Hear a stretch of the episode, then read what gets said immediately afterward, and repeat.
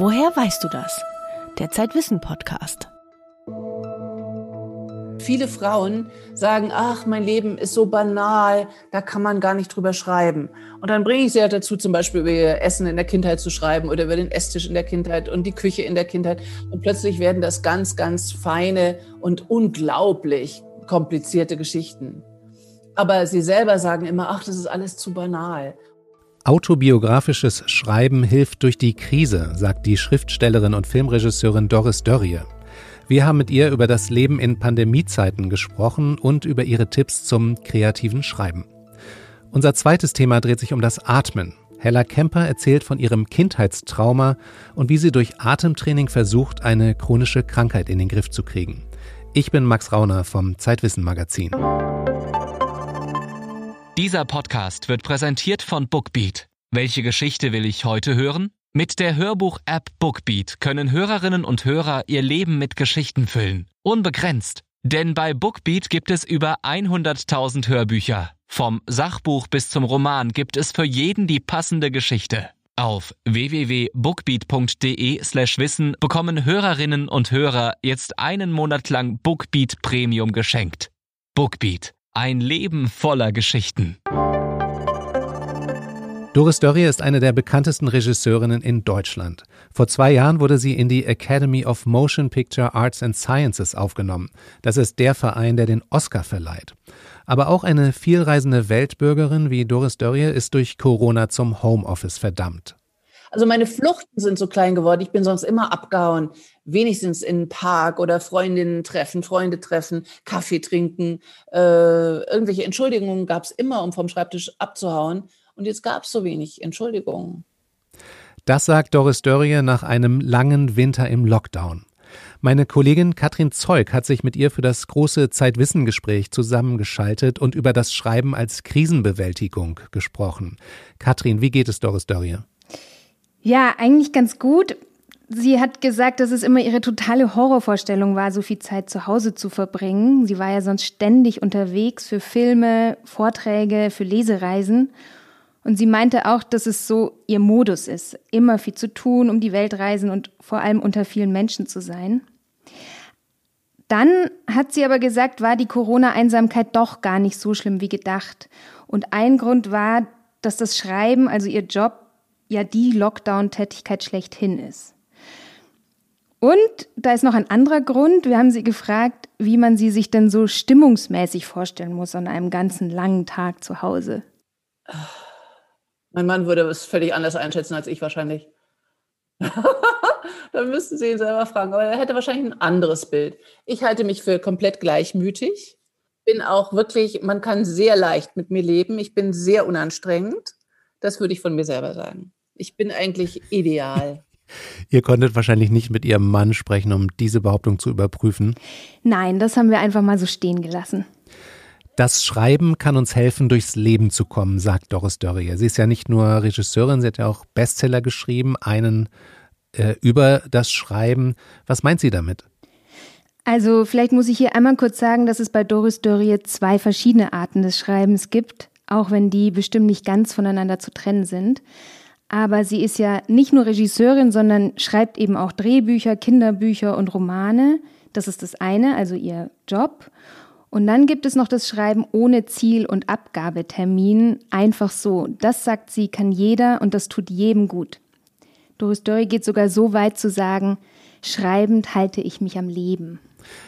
Ist ja jetzt nicht so überraschend für, für jemand, der äh, oder die Autorin ist und vom Schreiben lebt, vielleicht auch nicht für uns Journalisten und Journalistinnen. Was haben denn Menschen davon, die nicht vom Schreiben leben, die kein Geld mit dem Schreiben verdienen? Ja, also auch bei Doris Dörrie meint sie diesen Satz, da bin ich mir ziemlich sicher, nicht ähm, finanziell, sondern tatsächlich innerlich am Leben halten. Ähm, aber auch für Leute, die wirklich gar nichts professionell mit dem Schreiben zu tun haben, ähm, ist das Wichtigste daran wahrscheinlich, dass es uns vom Konsumieren zum Produzieren bringt. Doris Dörrie sagt, dass wir gerade jetzt in der Pandemie in so einer Dauerschleife leben. Wir bewegen uns so gut wie nur noch in der digitalen Welt. Wir klicken, scrollen, streamen. Aber was ich daran schon auch leicht bedrohlich finde, ist, dass wir uns in so einem endlos Narrativ langsam befinden, was keinen Anfang und kein Ende mehr hat. Also ob das jetzt das Scrollen auf Instagram ist oder ob das auf Netflix ist, wo sofort die nächste Episode anfängt, äh, kaum ist die alte fertig. Es gibt keinen Anfang und kein Ende mehr und das führt zu einer, glaube ich, auch narrativen Erschöpfung. Also uns fehlt total der Abgleich mit der Realität da draußen. Ja, andererseits, wenn du Romane schreibst oder Drehbücher, dann bewegst du dich ja auch in einer Fantasiewelt. Das stimmt. Beim Schreiben selber geht es ja auch gar nicht so drum, dass man da jetzt ähm, die Realität abbildet, haargenau. Äh, das, man kann auch zum Teil, ja, Erinnerungen sind ja auch nicht immer total realitätsgetreu. Mhm. Und es muss auch nicht mal Schreiben sein. Das ganz, das Wichtige der ganz wichtige Punkt für sie ist dabei, dass du selber etwas tust, dass du etwas herstellst, dass du vom Konsumieren zum Produzieren kommst. Da scheint es auch relativ egal zu sein, was das ist, ob das jetzt wirklich der Sauerteig ist oder ob das zehn Minuten Schreiben ist. Das ist eine Form der Selbstermächtigung, die doch vielleicht viele jetzt gespürt haben, dass das unser einziger Ausweg ist um nicht zu einem kompletten ähm, digitalen Opfer zu werden. Und das kann natürlich genauso digital äh, stattfinden. Also diese Kreativität ist ja nicht begrenzt auf analoge Tätigkeiten. Die kann genauso digital stattfinden. Aber dieses Umkehren dieses Prozesses. Doris Doria unterrichtet ja kreatives Schreiben an der Uni. Und früher hat sie ihren Studentinnen immer gesagt, sie sollen ins Hofbräuhaus gehen. Das ist so ein riesiger Biergarten in München. Und dann hat Kenn sie ich. gesagt, ja, den, der, der ist auch über München hinaus sehr bekannt.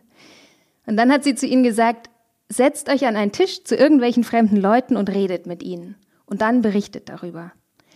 Sie sagt, dass das Überraschende sehr wichtig ist als Inspiration. Und dafür muss man sich in unvorhersehbare Situationen bringen. Und zwar am besten draußen in der Welt. Und ich nenne das dieses sinnlose, äh, sinnloses Rumsitzen, auch sinnlos in Kneipen rumsitzen, was man auch wenig tut inzwischen. Ähm, überhaupt diese Sinnlosigkeit als Möglichkeit der Überraschung. Und dann führt es eben zu so einer Begleiterscheinung ähm, von Schönheit, von ja, Aufregung, von anderen Dingen vielleicht, muss nicht sein, es kann auch einfach nur langweilig sein, aber es hat das Element der Überraschung, was ich ganz wichtig finde. Und wir berauben uns natürlich sowieso schon des Längeren der Überraschung durch unser digitales Leben. Also nach diesem Algorithmusleben. Wenn Ihnen das gefallen hat, gefällt Ihnen auch das. Das heißt, keine Überraschung. Ich will keine Überraschung. Aber ich finde das doch sehr, sehr mühsam und sehr sehr limitierend und sehr eingrenzend, wenn ich keine Überraschung mehr habe. Jetzt ist das ja alles ziemlich schwierig mit Hofbräuhaus und den Überraschungen in der Welt. Was jetzt? Sie gibt ja schon seit langem Schreibworkshops und dort sagt sie immer, auch vor der Pandemie schon, man soll einfach über sich selber schreiben, über das eigene Leben, besonders die Kindheit, weil da die Erinnerungen oft noch sehr detailliert sind und, und sehr intensiv. Ich habe ja tatsächlich mal einen Schreibworkshop bei Doris Dörrie gemacht. Das war hier nebenan im Spiegelhaus beim Reporterforum.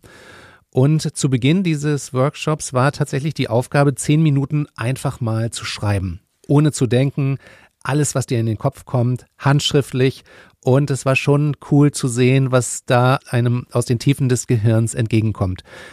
Jetzt, was ist eigentlich der Unterschied zum Tagebuchschreiben?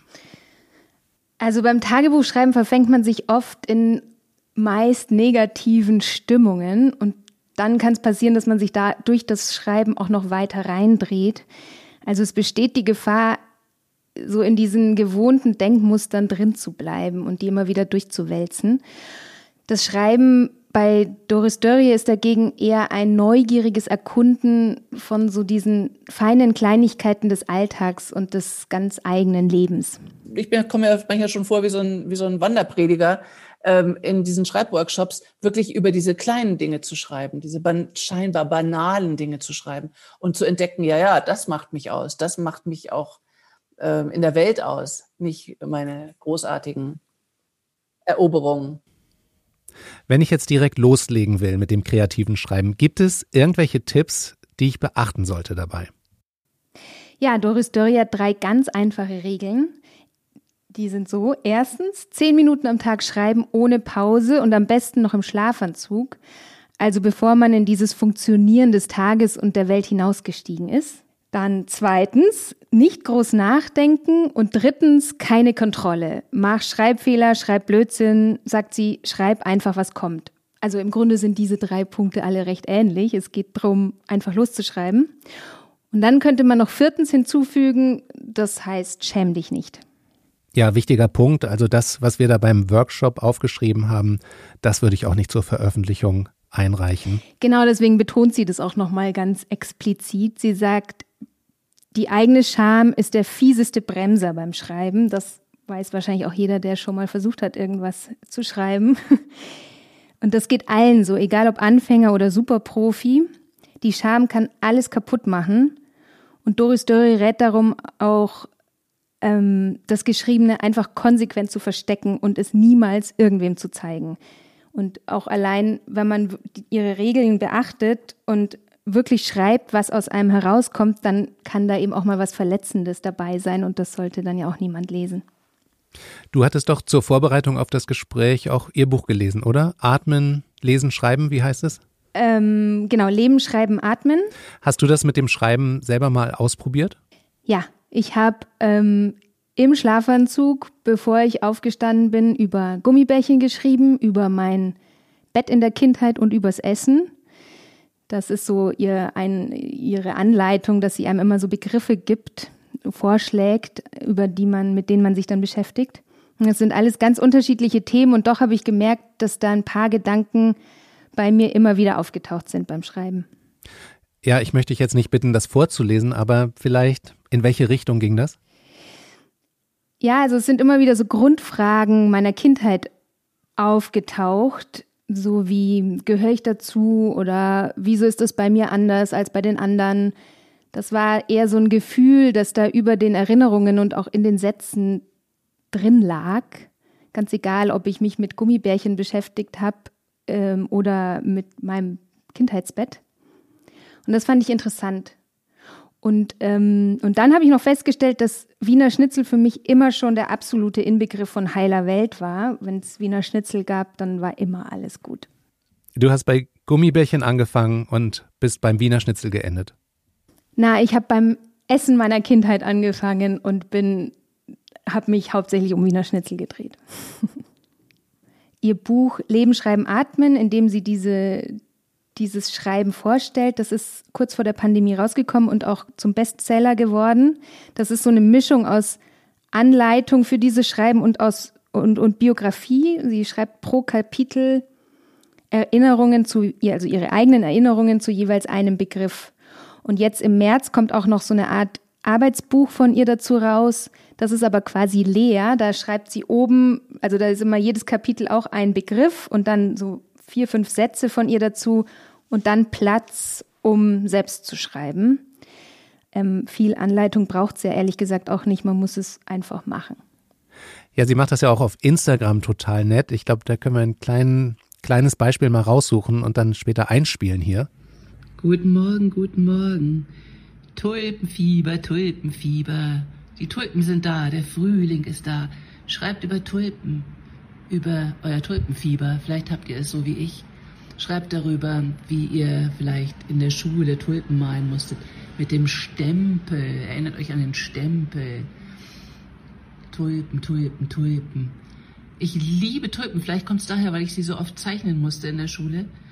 Und ich staune jedes Mal über diese Pracht, diese unglaublichen Farben, diese Blüten. Schreibt über Tulpen, erinnert euch an Tulpen und Frühling und habt einen schönen Tag. Ja, genau, das hat sie durch die Pandemie jeden Tag gemacht, so eine kleine Anregung und da eine richtige Fangemeinde aufgebaut. Ja, Katrin, vielen Dank. Das große Gespräch mit Doris Dörrier, das haben wir in der aktuellen Ausgabe von Zeitwissen abgedruckt. Hm, kannst vielleicht noch ein bisschen was dazu sagen? Ja, also es hat total gut getan, das ist jetzt schon ein paar Wochen her und es war ist so tiefster Lockdown gewesen, als wir mit ihr gesprochen haben, Andreas Lebert und ich. Und es war inspirierend, also zum einen, weil ihre, ihre, ihr Charisma und ihre positive Art sehr inspirierend ist und auch zu sehen, wie, wie so jemand wie Doris Dörrie ebenso zu Hause sitzt und dann so seine Nischen aber findet und, und, ähm, und die Welt von dort aus betrachtet und man sich da sehr viel Anregungen mitnehmen kann. Das war ein, war ein bereicherndes Gespräch mit ihr. Unsere Podcast-Hörerinnen und Hörer können ein Probeheft gratis bestellen unter zeit.de slash wissen-podcast. Wenn man länger bei Zeitwissen arbeitet, dann kommt irgendwann der Moment, wo man freiwillig natürlich sein Kindheitstrauma verarbeiten darf. Heute haben wir Hella Kemper auf der Studio-Couch. Hallo Hella. Hallo Max. Du warst fünf Jahre alt, als deine Eltern dich für drei Monate abgegeben haben und du auf eine ostfriesische Insel gehen oder fahren musstest. Was war da los? Ja, der Kinderarzt hatte bei mir Asthma diagnostiziert. Bis zu einem Alter von fünf Jahren war ich einfach sehr häufig krank. Ich hatte Lungenentzündungen, Bronchitis und eben Asthma. Und da hat mich der Kinderarzt nach Norderney im Herbst 1972 geschickt. Und da musste ich ohne meine Eltern hin. Das war damals so üblich. Und Die haben ich, dich zur Fähre gefahren und gewunken. Ja, tatsächlich ist mein Vater sogar auch noch auf Norderney gewesen für eine Nacht und das hat mich auch sehr getröstet. Aber dann musste ich allein in dem Kinderkrankenhaus bleiben. Das gibt es tatsächlich heute noch, heißt heute Seeklinik und ich war damals in Haus Nummer 4. Wie war das ohne Eltern? Ja, es war furchtbar. Ich hatte ganz schlimmes Heimweh am Anfang und ich sollte erst nur sechs Wochen bleiben und weil ich dann krank wurde, wurde die Zeit verdoppelt. Ich blieb also dann für zwölf Wochen. Ich erinnere mich, dass ich auch Freunde hatte damals, die nach Norderney mussten. Das war irgendwie so eine Standardtherapie. Was wurde dort gemacht? Ja, ich glaube, die Medizin, die Therapie besteht darin, dass man sich möglichst viel an der salzhaltigen Meeresluft aufhält. Das heißt, wir sind fast täglich an den Strand gegangen und haben dort gespielt. Es war im Herbst, wir sind nicht baden gegangen, aber wir waren ständig am, am Wassersaum. Dann haben wir regelmäßig inhaliert, uns viel bewegt, gesund ernährt. Und so habe ich im Nachhinein, wenn ich mich zurückerinnere, das Gefühl, dass mir das, das Meer eigentlich den Atem wieder geschenkt hat. Und auf diese Weise lernte ich ähm, entspannter zu atmen, schon als Kind. Und dieser Zustand war aber dann leider nicht äh, für immer und ewig. Lass uns noch mal kurz über Asthma generell reden. Das ist ja wirklich ein Volksleiden, kann man, glaube ich, sagen. Wie viele Leute sind davon betroffen? Ja, ich glaube, es sind etwa acht Millionen allein in Deutschland, die unter Asthma leiden. Es ist ein Leiden, das man nicht unbedingt mit ostfriesischen Inseln heilen kann, weiß man heute. Ja, das Problem bei Asthma ist, dass man es eigentlich gar nicht heilen kann. So wie einen Knochenbruch, den du dann eingibst. Aber viele Asthmatiker können lernen, mit Hilfe von Medikamenten beschwerdefrei oder mit weniger Beschwerden zu leben. Hm, Das sind dann so Cortisonsprays oder diese Bronchialerweiterer. Genau, die entkrampfen und können auch Entzündungen frühzeitig unterdrücken. Und wenn du gut medikamentös eingestellt bist, dann kannst du mit Asthma sogar Olympiasiegerin werden. Ich erzähle dann eben auch gerne, dass, was weiß ich, bei der Olympiade die meisten Leistungssportler eine leichte Form von Anstrengungsasthma haben und die sind gut behandelt und gewinnen trotzdem Goldmedaillen, ähm, weil es überhaupt nicht mit einer Beeinträchtigung der körperlichen Leistungsfähigkeit, der Lebensqualität oder der Gesundheit oder der Lebenserwartung verbunden ist. Das sagt hier auch der Lungenarzt Toff Wagner. Er hat über viele Jahrzehnte die Pneumologie und die Allergologie des Universitätsklinikums Frankfurt geleitet. Und mit ihm habe ich mich über den neuesten Stand der Forschung unterhalten. Er spricht ja hier von Anstrengungsasthma. War das die Form von Asthma, die du hattest, als du klein warst? Nein, ich ähm, hatte immer schon vermutlich allergisches Asthma. Zumindest ist es heute so. Heute habe ich ein klassisches Frühjahrs-Heuschnupfen-Asthma. Äh, was es als Kind war, weiß ich letzten Endes nicht so genau. Ich habe immer nur noch in Erinnerung, dass immer gesagt wurde, ich bin gegen Fisch allergisch. Aber da bezweifle ich, dass es stimmt. Hast du auch manchmal dieses Gefühl gehabt, dass du erstickst? Ja, das kenne ich durchaus. Vor allen Dingen im Frühling, wenn die Pollenbelastung groß wird, dann wache ich manchmal morgens auf und merke, wie meine Atemwege zugeschwollen sind. Und das ist sehr unangenehm. Und wer so etwas noch nie erlebt hat, der kann sich das natürlich nur schwer vorstellen. Aber Toff Wagner hat da einen guten Vergleich. Das kennen Sie vielleicht von sehr scharfen Gerüchen, so Ammoniak oder so. Wenn man in einen Viehstall kommt, dann verschlägt einem den Atem. Man kann gar nicht einatmen, weil das äh, führt zu einer akuten, äh, sozusagen akuten Spastik. Ja, Asthmatiker haben dieses Gefühl eben schon bei den kleinsten Reizen.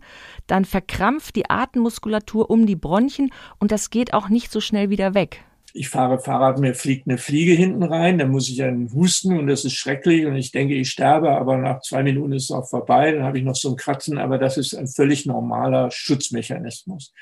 Beim Asthmatiker, der trinkt einen Schluck kalte Cola, verschluckt sich nicht mal, aber die Kälte reicht aus, ihm einen Asthmaanfall zu machen. Schon kleine, minimale und eigentlich völlig lächerliche Reize führen zu einer übermäßigen Reaktion. Eigentlich ist es ja ziemlich deprimierend und man fragt sich, was in der Evolution da falsch gelaufen ist. Ja, da gibt es jetzt unterschiedliche Theorien und tatsächlich spielen viele Faktoren eine Rolle. Die Gene sind natürlich wichtig, aber auch Umweltfaktoren. Und warum ich jetzt gerade Asthma habe und du zum Beispiel nicht, das kann die Wissenschaft immer noch nicht erklären. Also man kann das individuell nie auf den Punkt bringen, du hast deshalb Asthma, weil, sondern das ist dann immer nur an großen Zahlen, wo man sagen kann, dass ähm, Kinder, die auf dem Bauernhof aufwachsen, haben weniger allergische, asthmatische Atemwegserkrankungen als Kinder, die in der Stadt aufwachsen. Du bist ja dann von dieser ostfriesischen Insel wieder weggekommen, hast deine Eltern wiedergesehen, aber das Asthma war nicht weg. Ja, ich glaube, ich war lange Zeit beschwerdefrei, so ganz genau erinnere ich das nicht mehr. Und erst im Studium habe ich dann so eine Art allergisches Asthma entwickelt. Das habe ich dann einfach ignoriert bis zu der Geburt meiner Tochter. Da wurde es dann plötzlich wieder schlimmer. Also wieder ab nach Norderney zur Mutter-Kind-Kur. Das wäre schön gewesen, aber es war ganz prosaisch. Ich habe als Hörfunkautorin gearbeitet und deswegen Sprecherziehung genommen. Und die Sprecherzieherin, die hat mir beigebracht, mit meinem ganzen Körper zu sprechen und auch zu atmen. Und das hat mir sehr geholfen, mit dem Asthma besser zurechtzukommen.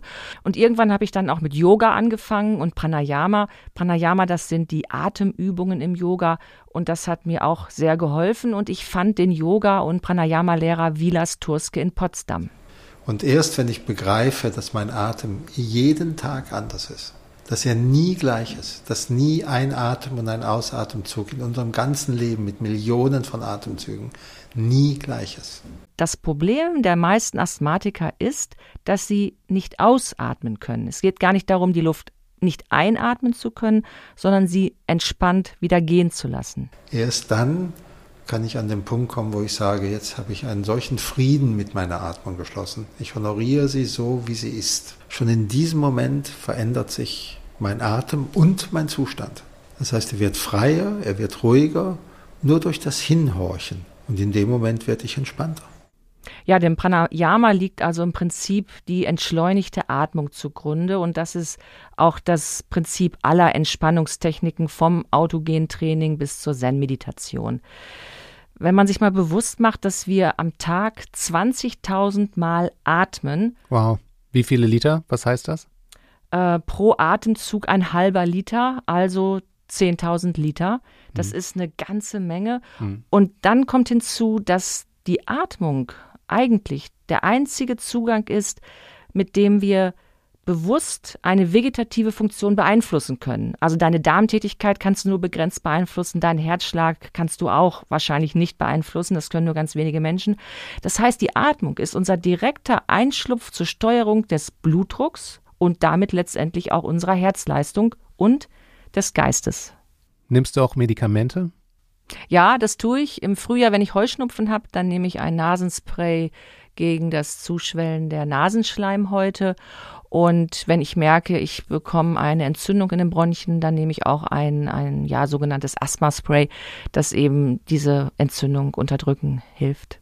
Ja, wir halten ja hier die Fahne der evidenzbasierten Medizin hoch, auch bei Zeitwissen. Deshalb habe ich mal rausgesucht in der Vorbereitung, welche Meta-Analysen es gibt zum Thema Yoga und Asthma. Tatsächlich 2016 Cochrane Library, das ist so die Instanz, die die Meta-Analysen sammelt. Da gab es einen Review Und die haben sich angeschaut 15 kontrollierte Versuche mit insgesamt 1000 Teilnehmerinnen und Teilnehmern. Fazit, wir fanden heraus, dass Yoga wahrscheinlich die Lebensqualität und die Asthmasymptome zu einem gewissen Grad verbessert. Aber unser Vertrauen in die Ergebnisse ist gering, da die meisten Studien auf verschiedene Weise fehlerhaft waren. Die Wirkung von Yoga auf die Lungenfunktionen waren widersprüchlich und wir fanden wenig Evidenz dafür, dass Yoga den Verbrauch von Medikamenten verringert. Also eher enttäuschend bislang, aber schön, wenn du gute Erfahrungen damit gemacht hast.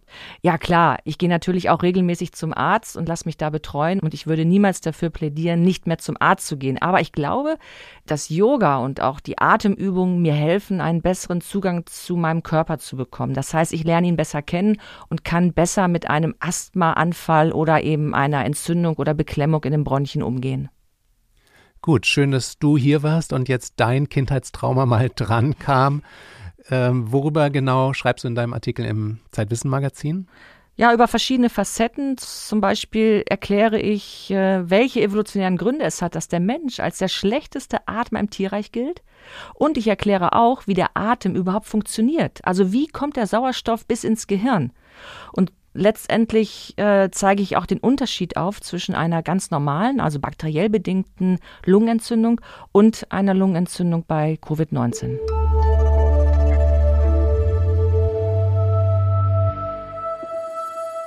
Ich möchte Ihnen noch zwei weitere Themen aus der aktuellen Zeitwissen-Ausgabe empfehlen. Über den deutschen Föderalismus wird gerade wieder viel gelästert, weil er die Pandemie angeblich nicht in den Griff bekommt. 25 Staaten weltweit sind föderalistisch organisiert. Mein Kollege Nils Böing schaut sich in unserer Rubrik Die Zumutung an, ob diese Staatsform eigentlich eine Zukunft hat. Das zweite Thema ist der große Psychotest zu der Frage, wie viel Plan braucht Ihr Leben? Da können Sie nämlich herausfinden, wie viel Planmensch und wie viel Improvisationstalent in Ihnen steckt. Das war der Zeitwissen Podcast. Ich bin Max Rauner. Bis bald.